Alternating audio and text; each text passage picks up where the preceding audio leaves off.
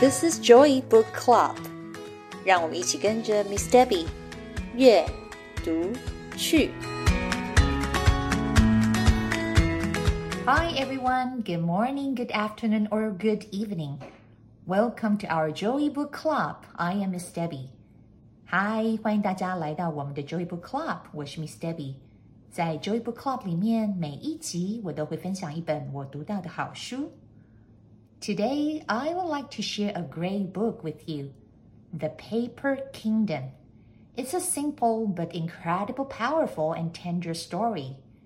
Written by Helena Ku Rhee, illustrated by Pascal Campion. A young boy named Daniel must wake in the middle of the night to travel to the office where his parents work as part of a cleaning staff. Daniel can help but question why everything is a mess and why his parents must be the ones to clean up everything. But the story is about more than brooms, mops, and vacuums. Mama and Papa turn the deserted office building into a magnificent kingdom filled with paper. Let's read it together. 今天 Miss Debbie 要跟大家分享的书 叫做《The Paper Kingdom》，是一个简单却又感动人心的故事，由作家 Helena Curie、插画家 Pascal Campion 完成的绘本。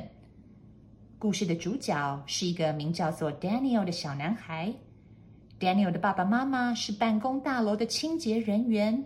三更半夜的，Daniel 正在熟睡中，却因为保姆临时有事，他必须要陪着爸爸妈妈去工作。小小的他不能理解，为什么办公室这么脏乱，而这么晚，爸爸妈妈还要清理别人留下来的垃圾。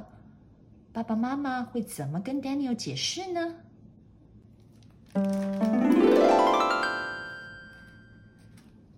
？Mama and Papa were night janitors.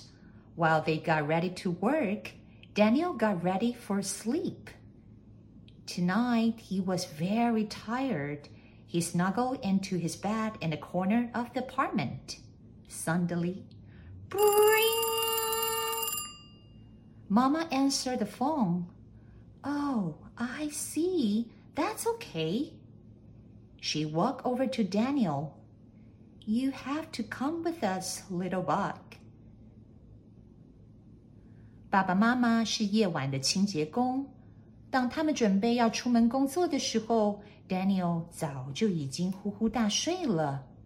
今天晚上也不例外，Daniel 累坏了，在公寓的一角温暖的床上睡得正香甜。没想到叮电话铃声响了，妈妈接起了电话，只听见她说：“这样啊，好的，没关系，我知道了。”妈妈挂上了电话之后，轻轻的走到 Daniel 身旁，对他说：“Daniel，你今天啊，得跟爸爸妈妈一起出门了。” Too sleepy, Mama. I will wait for Auntie Clara. That was Clara. She can't come tonight. Can I stay upstairs with the Dorn family? No, we asked them for too many favors. Papa said. Then I will stay here by myself. I'll be good. Papa shook his head and helped Daniel change out of his pajamas. 妈妈，我好困啊！我在家等 Clara 阿姨来吧。妈妈回答说：“刚刚打电话来的就是 Clara 阿姨，她今天晚上不能来陪你了。” ”妈妈，那我可以去楼上的 d u a n Family 家吗？爸爸说不行，我们已经麻烦打扰他们太多次了。那我自己留在家吧，我会很乖的。爸爸摇了摇头，一把扶起了 Daniel，帮他换掉了睡衣，换上了出门的衣服。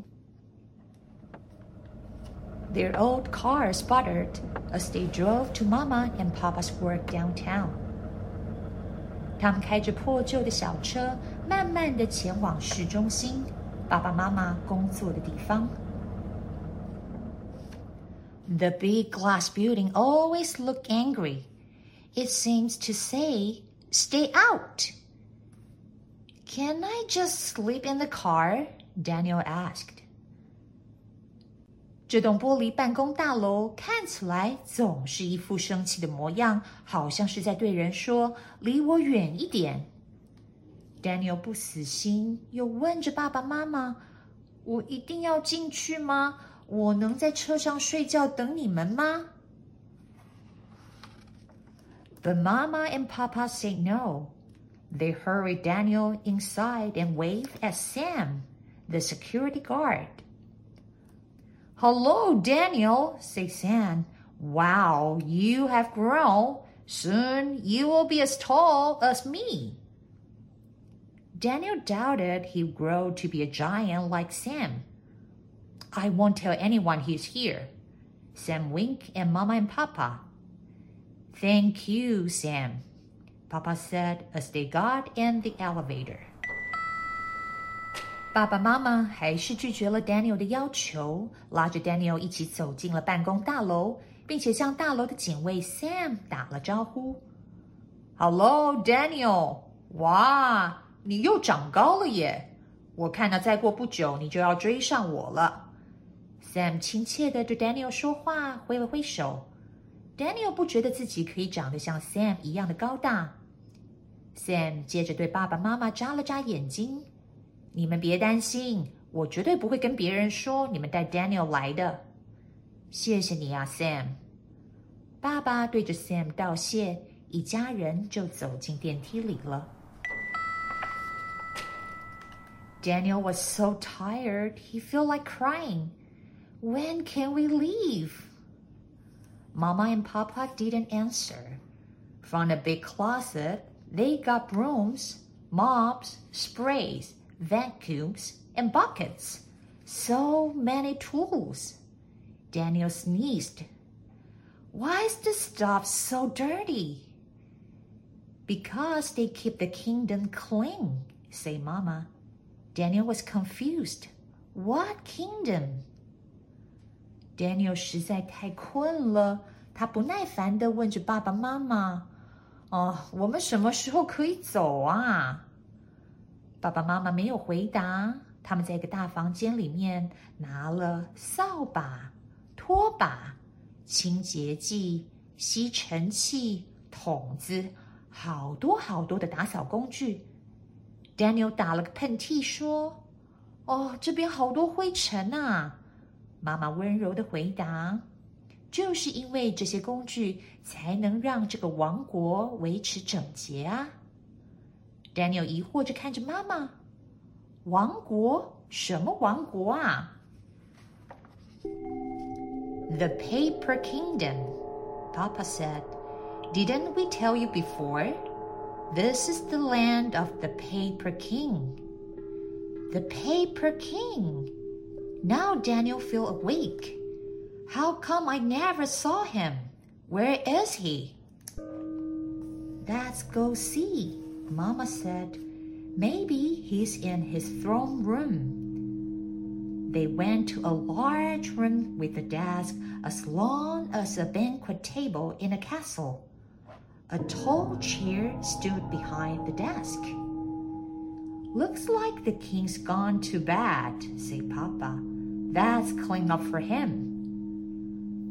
爸爸接着说。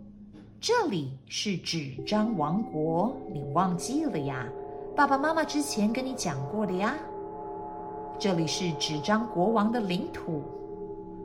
纸张国王，Daniel 突然醒了过来，一点都不困了。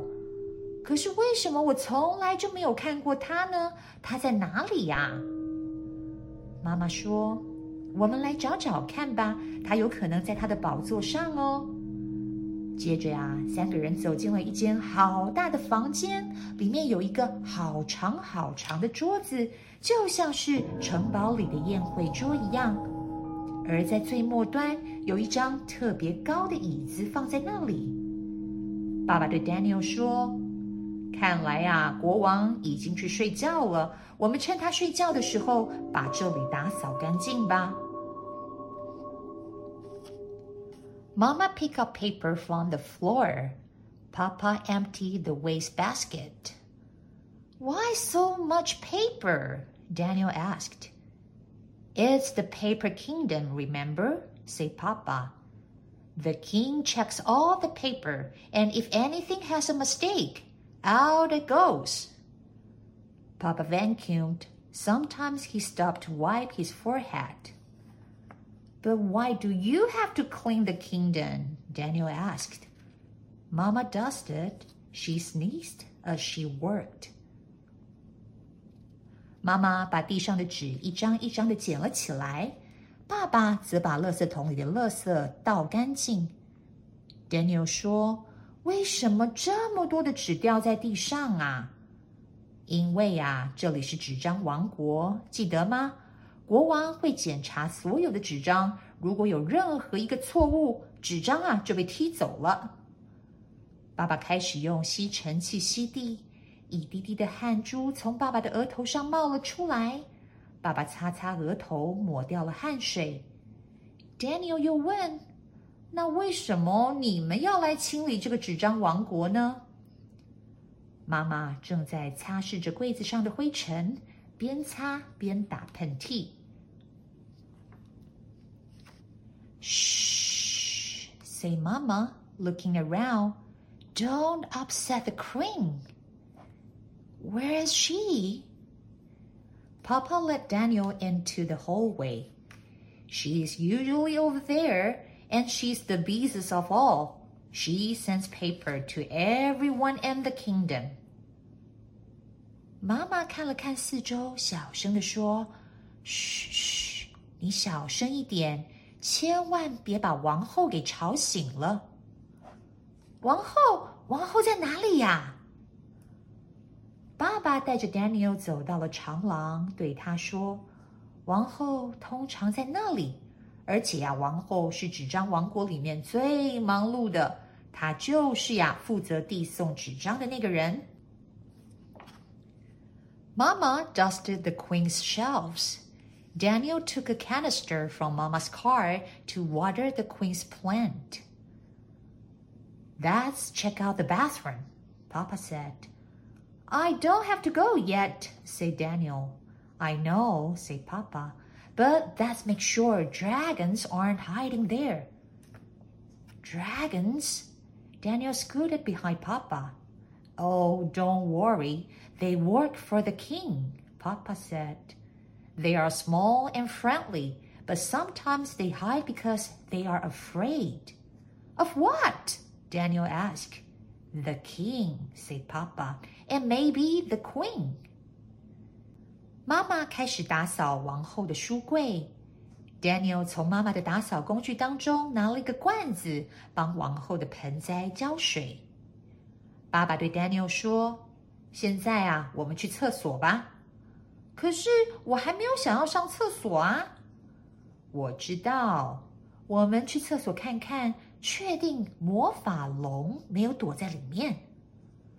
魔法龙，Daniel 一下子溜到了爸爸的身后。爸爸对 Daniel 说：“别担心，这些魔法龙是替国王工作的。它们体型很小，而且很友善。而且有时候它们因为害怕，会躲在厕所里面。害怕？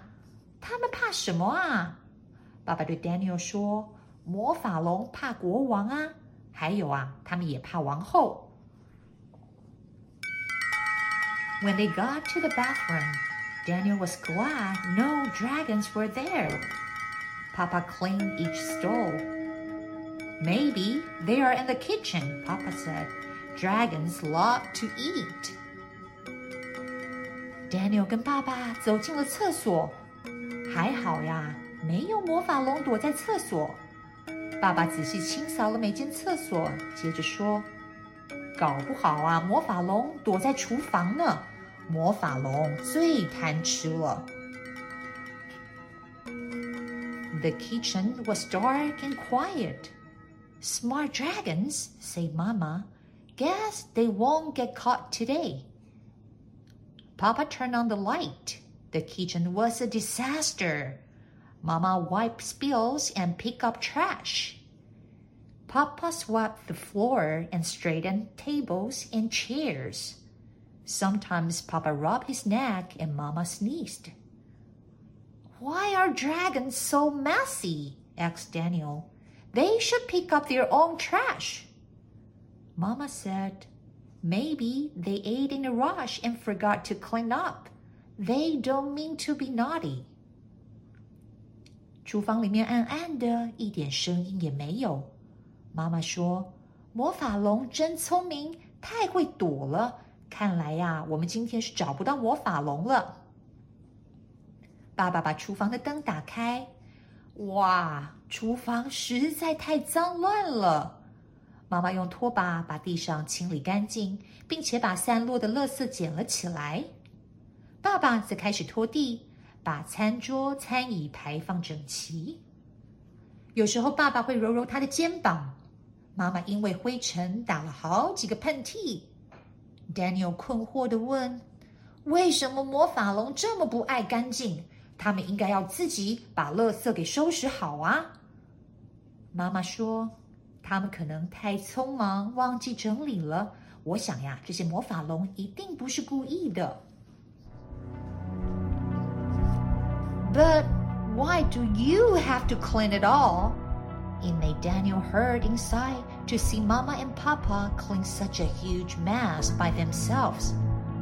Not fair! I'm going to yell at the dragons. He angrily threw a banana peel in the trash. No, little bug, only the king can yell at the dragons, Mama said. You know what that means. Daniel shrugged. Daniel 生气的说：“但是为什么你们要帮他们打扫呢？”看到爸爸妈妈这么辛苦，Daniel 心里有点难过。不公平！我要大声的告诉这些魔法龙，他们这样是不对的。 Daniel 边喊一边生气的把香蕉皮丢进了垃圾桶。Daniel，别生气，只有国王才可以管教魔法龙。你懂吗？妈妈温柔的安慰着 Daniel，Daniel 则耸了耸肩。Someday you will have to be the king. Papa smiled. then you can sit in the throne room and tell the dragons to be nice and neat. Daniel liked the sound of that. Can I see the throne room again? Daniel sat in a tall chair. He closed his eyes and imagined a kingdom with small dragons who pick up their own litter. In the castle, papers were piled high. In the throne room, the chairs seemed to reach the sky. 爸爸蹲下来，对着 Daniel 微笑。或许有一天，当你变成了纸张王国的国王。你就可以坐在宝座上面，告诉魔法龙说：“要守秩序，保持清洁。” Daniel 觉得这个主意简直太棒了。他对爸爸说：“爸爸，我可以再看一次国王的宝座吗？”Daniel 坐在了国王的宝座上面，闭起了眼睛，想象着自己是纸张王国的国王。指挥着魔法龙把自己的垃圾纸张给捡起来，在他的王国里面，纸张一叠叠整齐的排放，越堆越高，而他的国王宝座似乎也高到了天际。Remember, little bug, Mama whispered. Remember to be nice when you become king.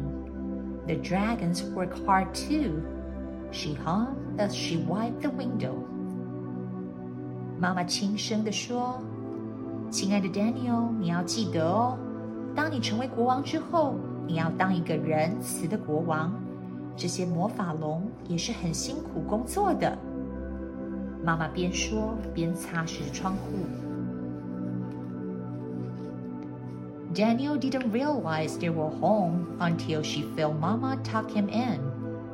He snuggled into his bed in a corner of the apartment. He thought about the paper kingdom. He decided if he became king someday, he wouldn't yell at the little dragons, but he'd make sure they cleaned their mess. That way, Mama and Papa wouldn't have to. 但你有没有发现自己已经回到家了？一直到妈妈把他抱上床，帮他盖好被子，他钻进被窝里面，想着他的纸张王国。他心里面暗暗自决定：如果有一天他当了纸张王国的国王，他绝对不会对魔法龙大吼大叫。但是呀，他会确保魔法龙保持整洁，不要乱丢垃圾，这样爸爸妈妈就不会这么辛苦了。That's the end of the story. I also want to read the author's note for you. 在故事的最后，作家写了一段话，Miss Debbie 把它翻译成中文，想跟你们一起分享。在我小的时候，我的爸爸妈妈在一个办公大楼里面当夜间的清洁工，有好几个晚上，因为找不到朋友或保姆来陪我，爸爸妈妈只好带着我一起去工作。这些印象虽然模糊，但我记得他们扫地、拖地、擦拭办公桌桌椅上的灰尘。重点是为了安抚我的情绪，他们编造了关于办公室里好多有趣、神奇的故事。爸爸妈妈边工作边说故事给我听。我的爸爸妈妈运用了他们的幽默跟想象力，将看似辛苦无趣的工作变成了无边际的魔法王国。这本书《The Paper Kingdom》是献给他们的。也献给那些为了生活辛苦努力的家庭。I hope you enjoy reading with me today. The Paper Kingdom.